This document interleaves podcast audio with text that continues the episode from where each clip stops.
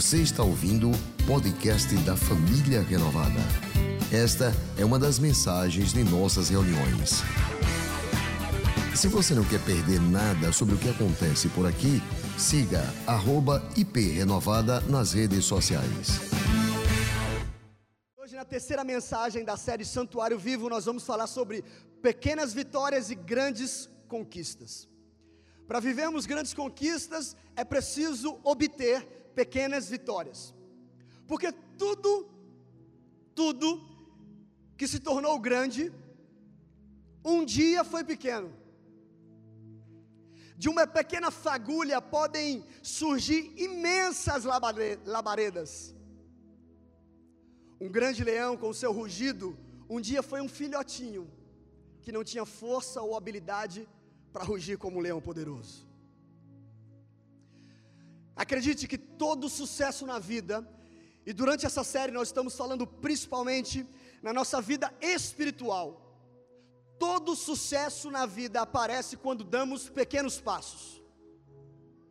Quando tomamos pequenas atitudes e fazemos boas escolhas diariamente, pequenas escolhas. Preste atenção, você nunca fará grandes coisas se não pode fazer as pequenas de um modo grande. Eu vou repetir. Você nunca fará grandes coisas se você não fizer as pequenas coisas de uma maneira grande. Assim como todas as coisas difíceis têm seu início em algo fácil, e todas as coisas grandiosas começaram com algo pequeno. Portanto, se você confiar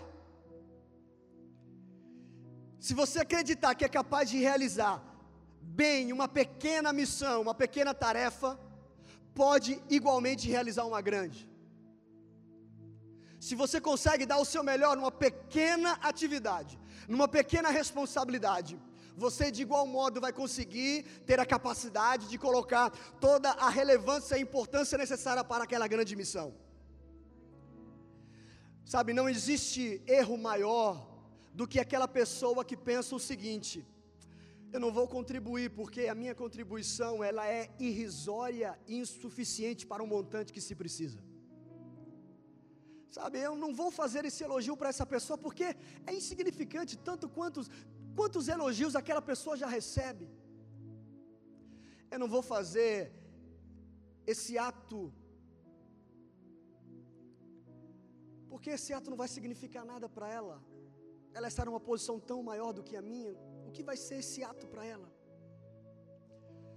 Mas Deus espera de cada um de nós uma atitude. Comece com o que você sabe fazer ou com o que você pode fazer. E quando surgir algo que você não saiba como fazer, continue. Não pare. Porque as grandes oportunidades, elas vão surgir à medida que você faz o melhor nas pequenas oportunidades. As grandes oportunidades vão surgir para você à medida que você for aprovado nas pequenas oportunidades, na medida que você cumprir, na medida que você realizar bem aquelas pequenas oportunidades que você já teve. Lembre-se o que Jesus afirmou em Mateus capítulo 25, verso 23. O próprio Jesus afirmou em Mateus capítulo 25, verso 23: Você foi fiel no pouco, eu porei sobre o muito. Você foi fiel no pouco, eu vou colocar você sobre o muito. E o segredo de uma vida vitoriosa, de uma vida bem-sucedida, é a nossa fidelidade nas pequenas coisas, nas pequenas responsabilidades. Portanto, nessa série de mensagem que nos desafia e nos faz acreditar que nós somos santuários vivos, para a gente cuidar do altar da vida e evidenciar ao mundo ao nosso, regar, ao nosso redor que nós somos santuários vivos, nós veremos algumas atitudes. Primeiro lugar, vá além do desejo. Vá além do desejo. Na última quarta-feira, nosso pastor pregou sobre a questão do desejo.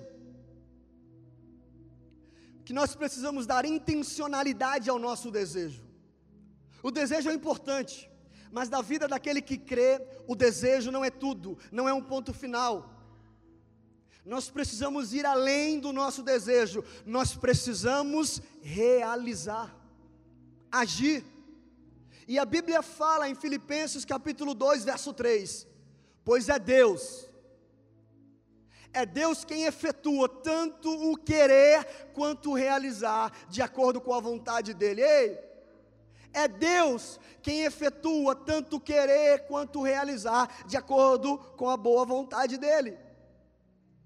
Esse texto nos indica, nos aponta para a ação que o Espírito Santo, que o próprio Deus, nos estimula a realizar, nos estimula a desejar.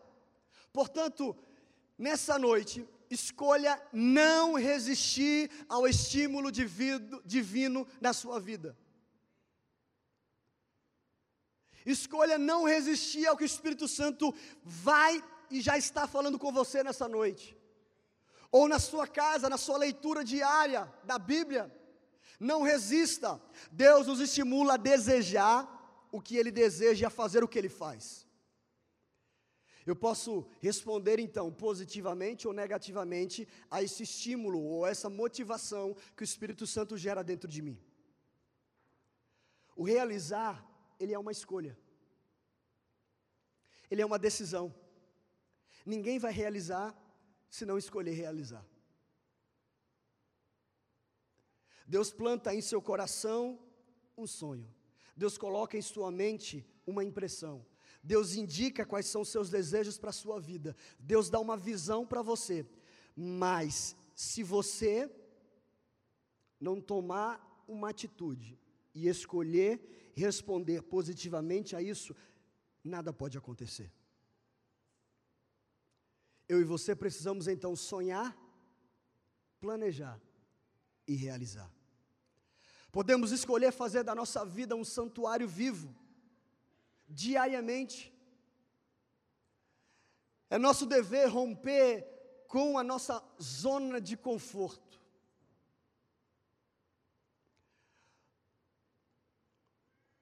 E quantas vezes, quando nós pensamos em zona de conforto, a imagem que vem à nossa mente é o sofá da nossa casa, ou aquela poltrona da nossa casa, ou aquele cantinho da sua casa em onde sabe, já tem o seu tamanho, já tem o seu jeitinho, já tem o seu cheirinho, já tem tudo para você.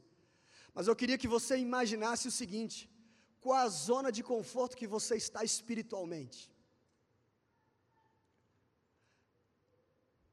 Qual é a força espiritual que você tem vivido hoje, daquilo que você plantou somente há 10 anos atrás? Eu sei que as sementes falam e continuam falando, mas você parou de plantar, você parou de semear, você parou de investir. Decida hoje sair da zona de conforto, porque o estímulo de Deus visa uma ação. Uma crença, ela é inútil quando não for transformada em ação. Não adianta você acreditar que você é capaz se você não dá o primeiro passo em relação àquilo. A ação é o fundamento de toda conquista.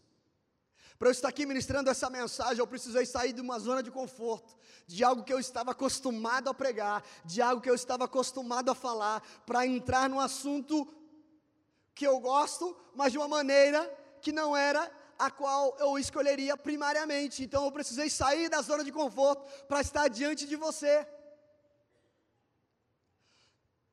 Porém, de, da ação para a realização exige o rompimento com a zona de conforto. Então escolha, escolha deixar a sua zona de conforto espiritual fazendo com que seu tempo com Deus seja prioritário no seu dia. Quantas vezes na sua zona de conforto você diz: quando eu voltar do meu trabalho, quando eu colocar meus filhos para dormir, quando eu jantar, aí sim eu vou ter o meu tempo com Deus. Isso é ser prioritário. Quantas vezes nós preferimos dormir um pouco mais, em vez de ter o nosso tempo com Deus? Quantas vezes nós preferimos estar no nosso lazer, do qual trabalhamos por Ele, em vez de estarmos servindo a outros.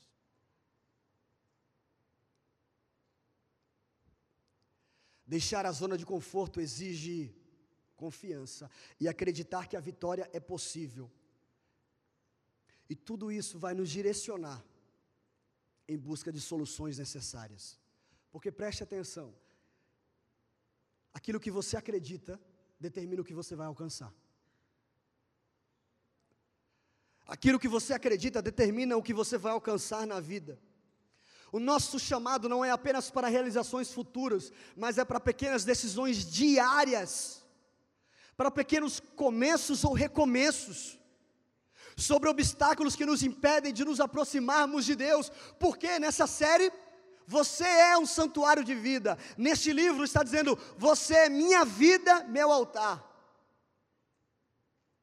Então, torne-se uma pessoa vitoriosa nas pequenas coisas. Torne-se uma pessoa vitoriosa na leitura bíblica, no jejum, na devocional, na oração, na pregação do Evangelho, em coisas tão básicas para tantos cristãos, mas tão esquecidas para tantos quanto os outros. As pequenas vitórias incluem um pouco mais de leitura com a Bíblia. O partilhar de pequenas vitórias que para você são insignificativas, mas para outras pessoas podem ser significativas. Tudo isso são práticas que fazem grandes diferenças no altar da nossa vida. Por isso, nesse dia, renda-se a todo o estímulo do Espírito Santo à sua mente, ao seu coração, porque lembre-se, você é um santuário vivo. Portanto, vá além do desejo e, em segundo lugar, escolha abrir mão. Escolha abrir mão. A incredulidade vai usar o egoísmo humano para nos prender a determinadas coisas que podem nos escravizar, nos paralisar, impedir de nós colocarmos em ação um altar a Deus na nossa vida. Irmão, irmã, não se iluda. As coisas desse mundo, as forças das trevas vão fazer de tudo para nos afastar de Deus.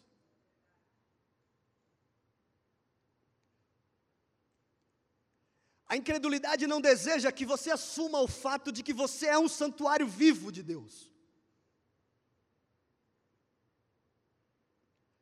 Pode até ser que você acredite que você é um santuário, mas vem cá, você está como um santuário europeu, onde igrejas viveram um avivamento tremendo e hoje servem de lugar para restaurantes, bares e outras coisas, mas a presença de Deus está muito distante. Isso é um santuário morto. E quantas vezes nós estamos mais parecidos com santuários mortos do que santuários vivos? Por isso, que no nosso tempo prioritário com Deus nós precisamos colocar em prática, sabe o que? A renúncia.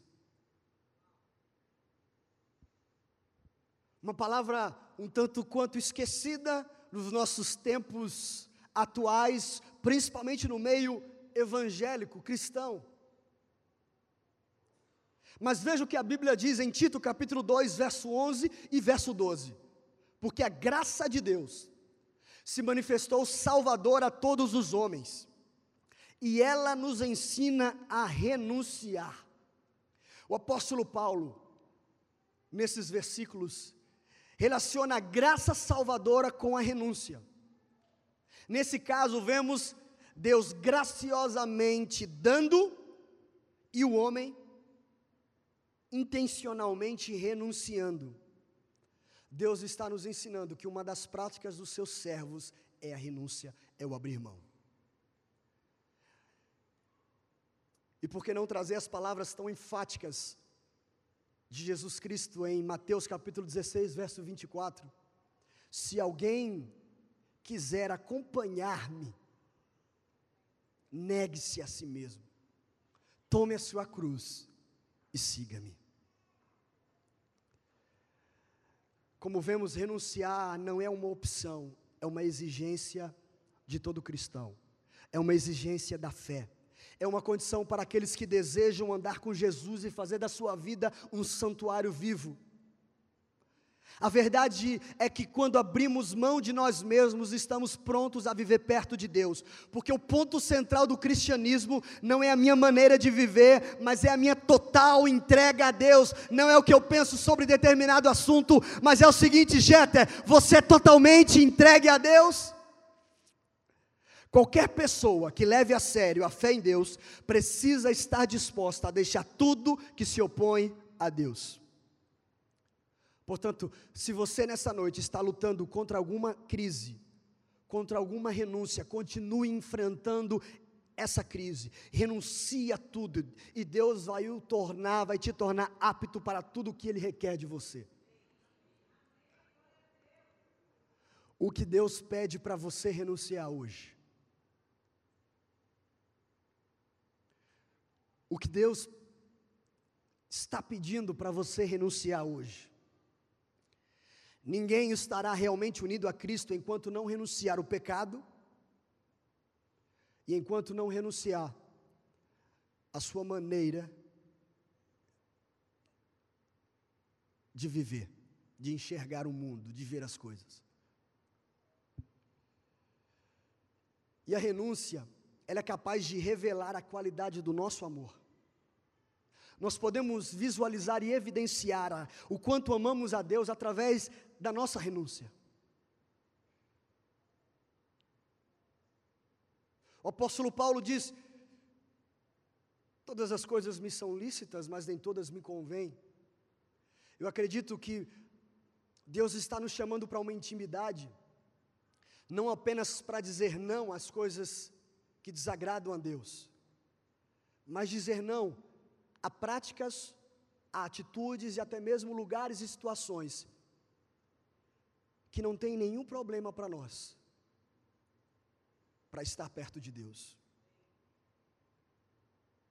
Eu tenho direito a essa a esse descanso. Eu tenho direito a essas férias, mas eu vou abrir mão dela para fazer algo em prol do reino de Deus. Eu tenho direito a esse dinheiro, eu trabalhei por ele, mas eu estou abrindo mão e renunciando em prol de estar mais perto de Deus. É um nível mais, mais profundo, mais íntimo. Mas lembre-se, nós somos santuários vivos. Quando Deus nos pede para renunciar, para soltar as amarras que nos seguram, para nos desprender de algo, logo veremos que o motivo por trás de tudo é algum ensinamento, é o próprio amor de Deus por nós. Há um escritor chamado Robert Schuller que afirmou algo muito interessante. Você pode viver sem alguma coisa, se você tiver alguém por quem viver. Você consegue viver sem algo, se você tiver alguém por quem viver. Eu quero que você saiba que qualquer pessoa pode viver da melhor forma possível, desde que a sua renúncia seja Jesus, Jesus e esse alguém seja o próprio Jesus. O que Deus pede para você renunciar hoje. Lembre-se, você é um santuário vivo. Vá além do desejo. Escolha abrir mão e, em terceiro lugar, seja um aliado das mudanças. Nossa relação pessoal com Jesus exige uma postura de constante mudança. As transformações feitas por Deus são sempre feitas através de processo. Nós podemos olhar para grandes homens, para grandes histórias da Bíblia, como a de José, como a de Moisés, como a de Davi, e visualizamos um processo grande, doloroso, mas necessário. Deus espera que a gente coopere opere no meio desse processo. A Bíblia diz em Jeremias capítulo 26, verso 13: vocês precisam mudar a sua maneira de viver e também a sua maneira de agir. Vocês precisam obedecer às palavras do Senhor. Desejar, meu irmão, é muito importante, mas o sonho não se realiza se nós não agirmos. A ação faz a diferença e também mudar a nossa maneira de ver as coisas mudar a nossa maneira de agir, porque a verdade é uma só: Deus e a vida exigem mudanças. E o fato é que todo o processo do altar da nossa vida também exige mudanças. Portanto, nós não podemos nos tornar o que precisamos ser, permanecendo o que somos.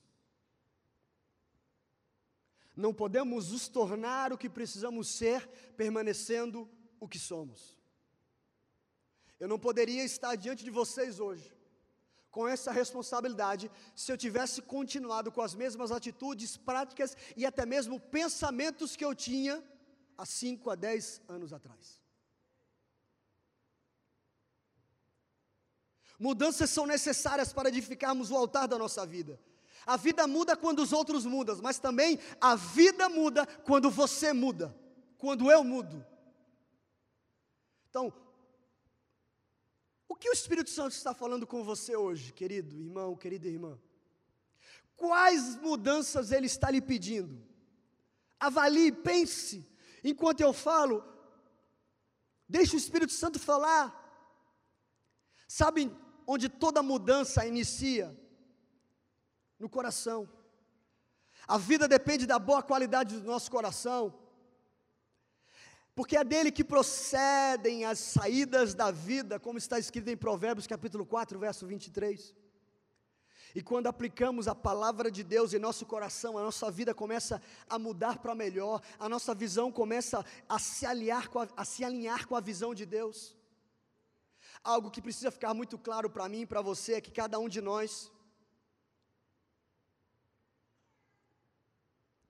usa as palavras de Deus, ou permite que essas palavras penetrem no nosso coração, os nossos valores e as nossas atitudes começam a ser transformadas, a serem mudadas e a estarem mais conectadas e alinhadas aos propósitos de Deus.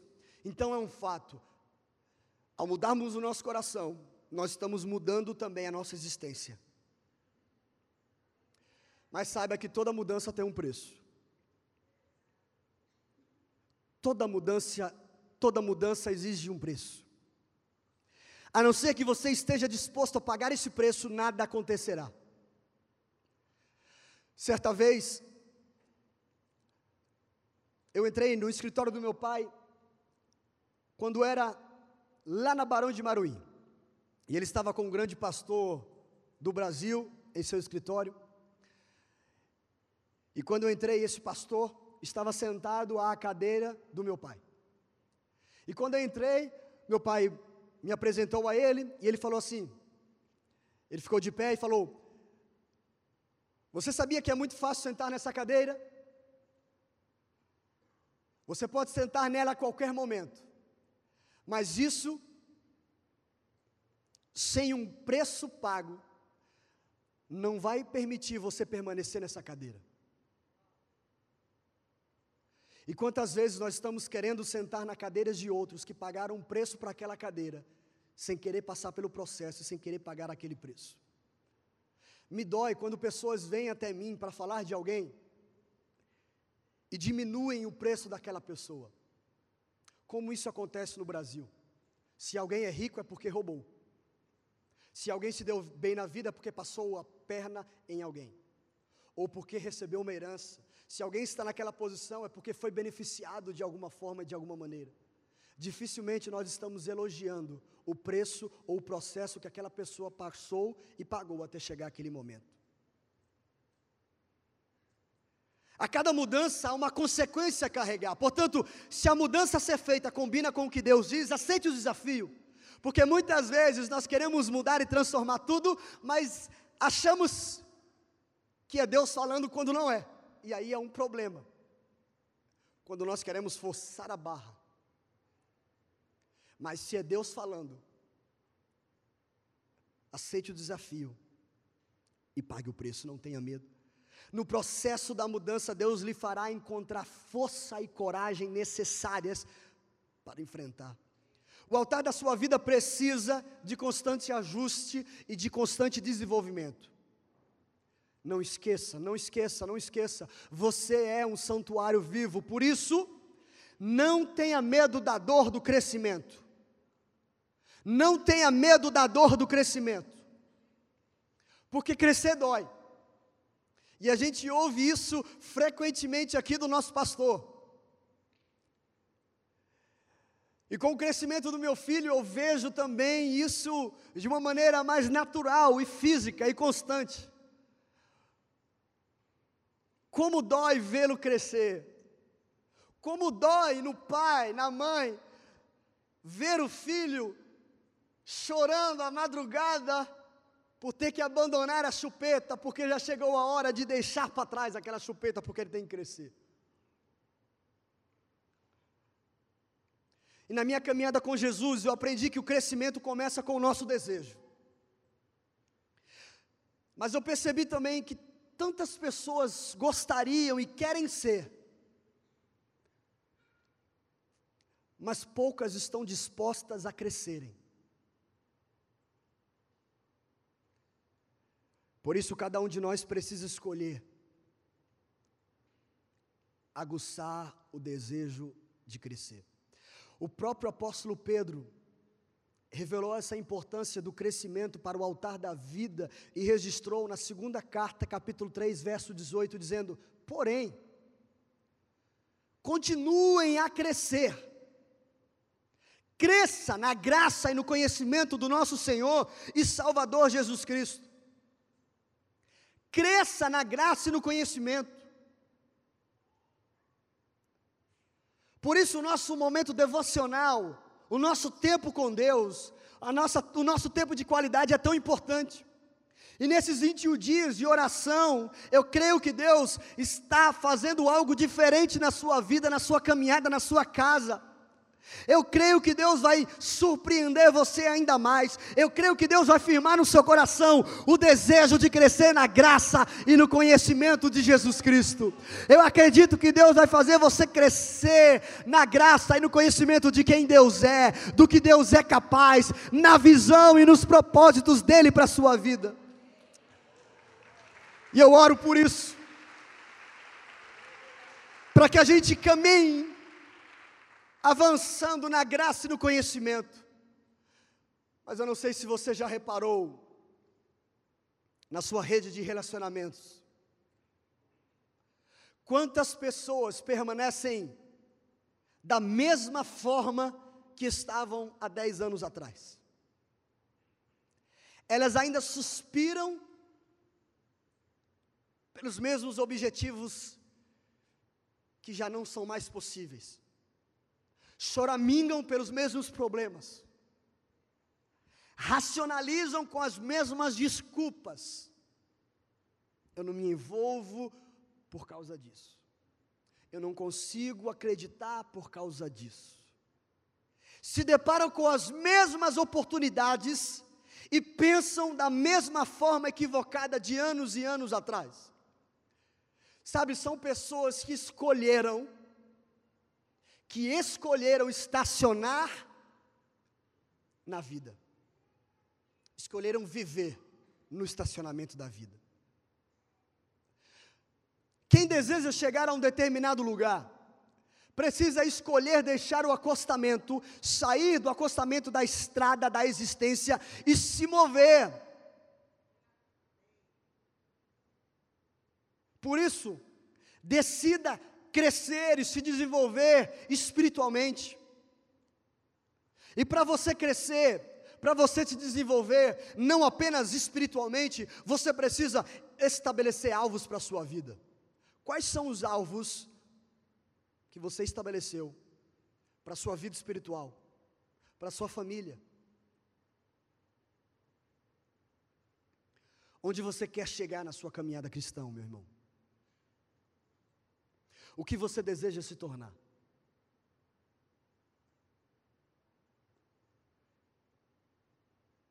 O que você gostaria de fazer em prol do reino de Deus. Como você está estabelecendo o alvo para corresponder ao chamado, ao talento, ao dom que Deus confiou a você. Ou o que você está fazendo para multiplicar aquilo que Deus colocou dentro de você. Você precisa estabelecer alvos. Estabelecer também metas diárias para alcançar esses alvos. Metas são pequenas decisões ou ações diárias que nos conduzem na direção do nosso sonho. São as metas que nos dão direção e propósito. São elas que acrescentam sentido às nossas vidas. Metas nos propõem desafios. Elas tornam a vida mais interessante, mais desafiadora, Metas tornam a vida mais gratificante, as metas melhoram as nossas vidas. Portanto, lembre-se do seguinte: quando você tem uma meta, o que era um obstáculo passa a ser uma das etapas do seu plano.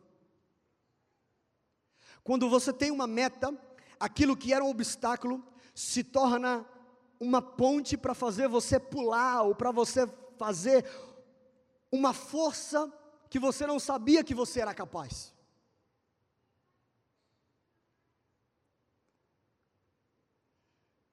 Avalie na sua vida. Seu maior perigo não é o fracasso em tentar alcançar uma meta. Sabe qual é o maior perigo? É alcançá-la e parar de crescer. O maior perigo não é tentar alcançar algo e fracassar, mas o maior perigo é alcançar essa meta, esse alvo, esse objetivo e parar de crescer. Compreenda que a fixação de metas é uma atividade que nunca termina. A nossa vida cristã, ela nunca para. Deus é infinito. Então, como nós podemos dizer que já conhecemos tudo dele? que já fizemos de tudo por Ele, que já vimos os maiores e melhores milagres, se Ele é infinito.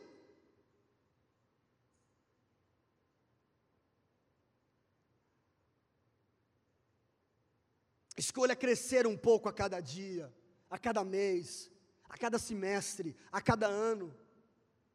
Quando você melhora um pouco a cada dia, coisas grandes começam a acontecer. Não procure por melhorias rápidas e grandiosas, coisas que acontecem da noite para o dia. Publicamente vai parecer que foi da noite para o dia, mas no secreto você vai saber que foram anos e anos de oração, de sonho, de planejamento para chegar o dia da realização.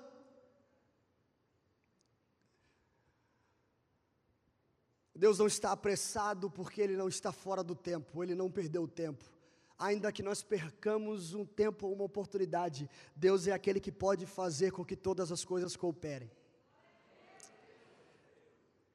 Busque a pequena melhoria um dia de cada vez. E eu faço mais uma pergunta: o que você está fazendo para que a sua vida espiritual cresça? Porque o crescimento da nossa fé é o resultado, é o produto de ações diárias, sistematizadas, programadas ou repetidas que fazemos. E isso inclui os cursos bíblicos. Quantos cursos na igreja você já fez? Você continuou seguindo o caminho? Você já passou pelo 30 semanas? Você já fez os primeiros passos? Isso inclui também o partilhar e o compartilhar da comunhão com irmãos da mesma fé, e nós oferecemos isso através de renogrupos, os chamados RGs. Você também pode fazer isso através da prática semanal de serviço ministerial, servindo nos cultos, servindo a pessoas. Você tem um plano de crescimento espiritual, a fim de continuar sendo o santuário vivo de Deus? Ou você pretende se tornar o santuário vivo durante 21 dias, depois esquecer tudo que se passou? Em último lugar, escolha não ficar no chão. Escolha não desistir. Escolha não parar. Acidentes podem acontecer ao longo do percurso. Às vezes nós tropeçamos e até mesmo caímos. Mas Deus conhece bem a nossa estrutura. Ele sempre está disposto a nos ajudar a ficar de pé, porque é de pé que nós andamos, é de pé que nós avançamos. A decisão de não ficar no chão precisa ser nossa. Eu não estou falando do estar no chão ajoelhado orando, não, eu estou falando do chão paralisado. Veja o que aconteceu com o profeta Ezequiel no capítulo 2, verso 1 do seu livro. Ele me disse: Filho do homem, fique de pé, porque eu vou falar com você. Sabe, fica de pé, porque eu tenho algo para falar com você. Olha nos meus olhos, preste atenção, ouça com atenção, toma uma postura. Você não, não, não pode ouvir o que eu vou falar sentado na poltrona como você estivesse assistindo o seu time de futebol. Como se você estivesse assistindo um filme no cinema. Eu quero que você primeiro tome uma atitude. Eu quero que primeiro você fique de pé. Eu quero que primeiro você saia da sua zona de conforto. Você está disposto a sair do chão? A ficar de pé diante de Deus? Deus motivou Ezequiel a se levantar. Isso nos mostra que o chão,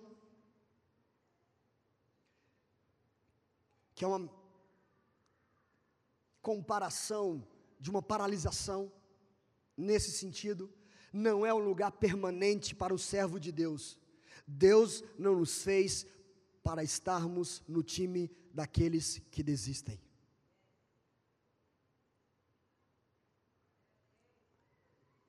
Não é hora de desistir do seu ministério. Não é hora de desistir do seu casamento, não é hora de desistir da sua família, não é hora de desistir da sua vida. Esse erro não define quem você é. Você pode ter caído, você pode ter tropeçado, mas o sangue de Jesus continua vertendo naquela cruz e dizendo: Você é um santuário vivo, você pode fazer a diferença, você pode fazer a diferença, você pode fazer a diferença nesse lugar que você está. Eu quero convidar você para ficar de pé. Existem dois momentos distintos em que nós ficamos mais propensos a desistir.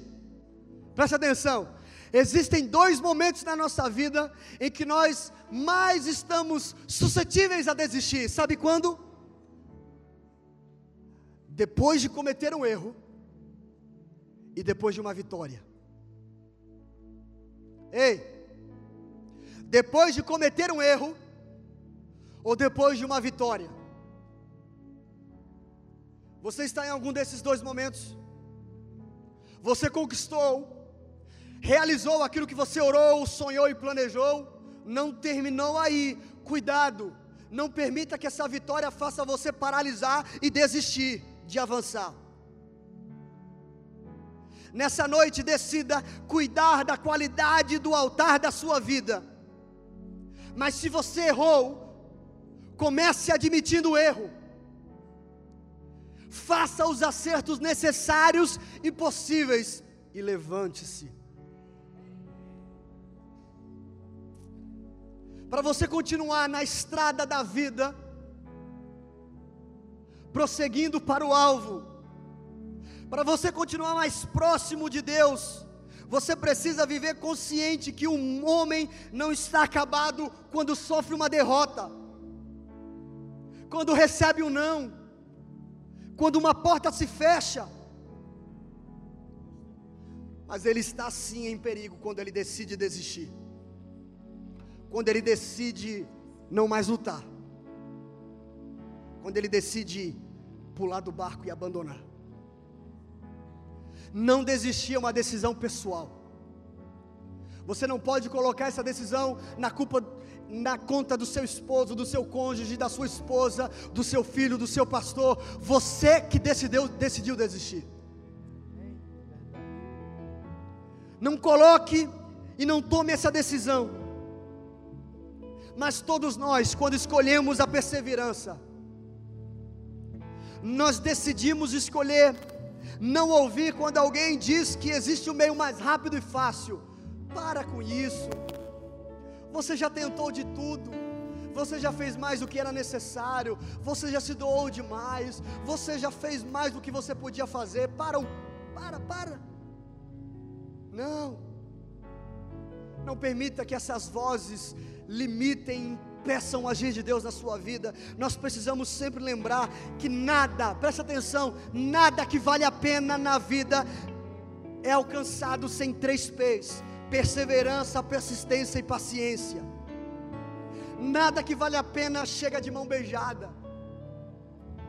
Nada que vale a pena chega sem um preço, sem um processo, sem a perseverança, sem a persistência e sem a paciência. Portanto, se você está em um determinado momento da sua vida, é como se você estivesse na estrada da vida, você está fazendo uma curva, está pensando assim: chegou o fim, não tem mais para onde vir, Aqui é uma rua sem saída, essa curva é o final da minha vida. Não, não, não. Os seus olhos podem não enxergar o fim, mas Deus está dizendo: essa é apenas uma curva no seu destino. Essa curva não é para você, você, você parar.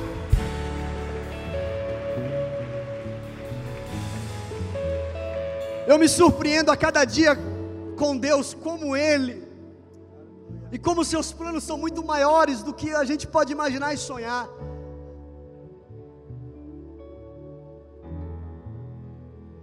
Não permita que essa curva, na sua vida espiritual, na sua casa, no seu casamento, na sua vida pessoal, seja um destino. Às vezes o final que a gente está vendo naquele momento é na verdade a falta de uma perspectiva temporária. Se você está assim nessa noite que o Espírito Santo acrescente fé ao seu coração para você dar mais uma volta, para você marchar mais uma vez ao redor dessa cidade. Mas eu sei também que existem momentos onde nós precisamos descansar. O próprio Deus nos ensinou isso. Se você achar necessário, dê uma pausa. Mas preste atenção: essa pausa não é definitiva, não é longa. Não confunda pausa com fim. Você sabia que a pausa na música é um descanso? Quando você está lendo os salmos, você já viu lá, geralmente no canto direito, médio do texto, tem lá pausa. É como se o salmista naquela canção ou naquele salmo desse uma pausa essa pausa na música é uma parte não cantada, mas também é uma parte inacabada, não é o fim. Depois daquela pausa, a música ela continua ainda mais bela, ainda mais forte, ainda mais confiante. Por isso, se for necessário, pare, descanse, relaxe, mas volte mais forte, volte mais confiante, volte com mais fé. Decida voltar se o fardo está grande, Jesus disse: Ei, traga o seu fardo até mim. Mas saiba que a sua obra ainda não está concluída. Você apenas chegou a uma curva na estrada da vida, a uma pausa. Faça como o profeta Ezequiel fez. Coloque-se em pé diante de Deus e diga: Pode contar comigo. Fala que eu estou ouvindo. Como o profeta Isaías: Eis-me aqui, envia-me a mim. Eu não sei para onde, nem sei como, mas eu estou aqui. Conta comigo. Conta comigo para uma nova revelação, para uma nova intimidade, para crescer ainda mais na graça e no conhecimento. Conta comigo para receber, ou melhor, para compartilhar com outros aquilo que eu estou recebendo aqui. Porque se você ficar todos os dias com o seu cálice que a sua vida cheia ou cheio, não vai ter mais para onde ir. O que você recebe né, é necessário ser compartilhado para que você receba ainda mais, porque do seu, influ, do seu interior a palavra de Deus diz que fluirão águas vivas, águas que geram vida. Você tem gerado vida, você tem gerado vida onde você passa. Não pare de investir no altar da sua vida. E não esqueça, você é um santuário vivo de Deus. Por isso, decida construir, decida colocar a sua vida firmada sobre Deus. Diga: Eu vou construir a minha vida, eu vou construir a minha casa, eu vou fazer da minha vida um santuário vivo, um altar a Deus. Um santuário vivo, um altar a Deus. Eu sou um santuário vivo. Este foi mais um podcast da Igreja Presbiteriana Renovada de Aracaju.